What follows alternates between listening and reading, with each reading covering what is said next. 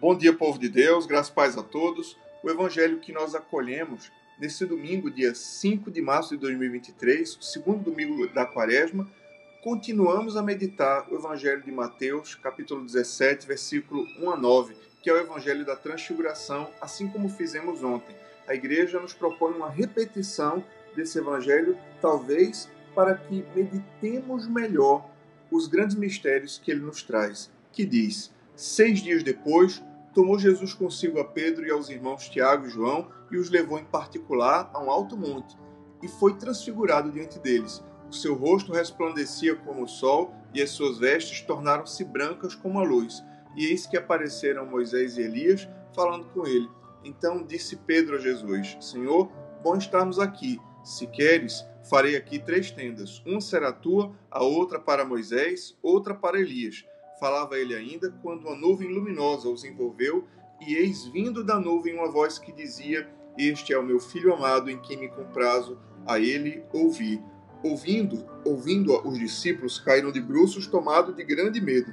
Aproximando-se deles, tocou Jesus, dizendo: Erguei-vos, não temais. Então eles, levantando os olhos, a ninguém viram, senão Jesus.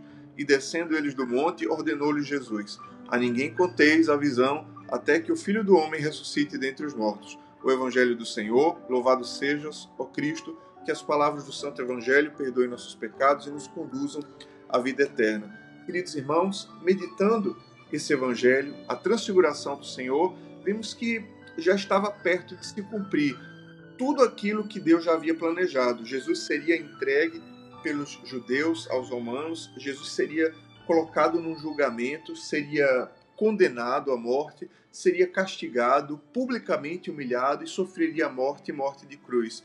E digamos que, como o caminho se tornasse muito árduo, a divina providência quis abrir uma pequena cortinazinha da vitória de Cristo, da glória que, que haveria de ser revelada através do Filho de Deus com esse episódio da transfiguração. É mais ou menos assim. Imagine que você tenha uma prova muito difícil a cumprir e que vai exigir muito de você. Então, é, aquele que quer que você vença, lhe mostra o prêmio. Ele diz assim: Olha, vai ter um tempo de sofrimento, mas o prêmio vale a pena. Olha aqui. E aí abre uma brechinha da cortina e você olha é, o grande prêmio. E olhando o grande prêmio, você encontra forças para enfrentar a dureza do caminho. Foi exatamente isso que o Senhor fez com os discípulos. Haveria de vir dias muito difíceis, haveria de vir sofrimentos muito grandes, mas o Senhor revelou um pouquinho da glória celeste, da glória eterna que haveria de ser revelada. E então, quando todas as coisas aconteceram, os discípulos lembraram. Lembraram que o Senhor havia sido manifesto na sua glória eterna.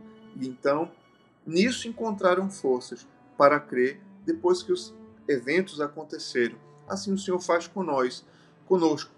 Ele nos revela um pouco da glória que há de ser revelada através de consolações, através é, do desejo de estar com Deus que a visão da glória celeste seja para cada um de nós a força que nós precisamos, a força que nos faz seguir adiante quando o caminho para o reino se tornar muito difícil, muito cheio de obstáculos grandes e dificultosos.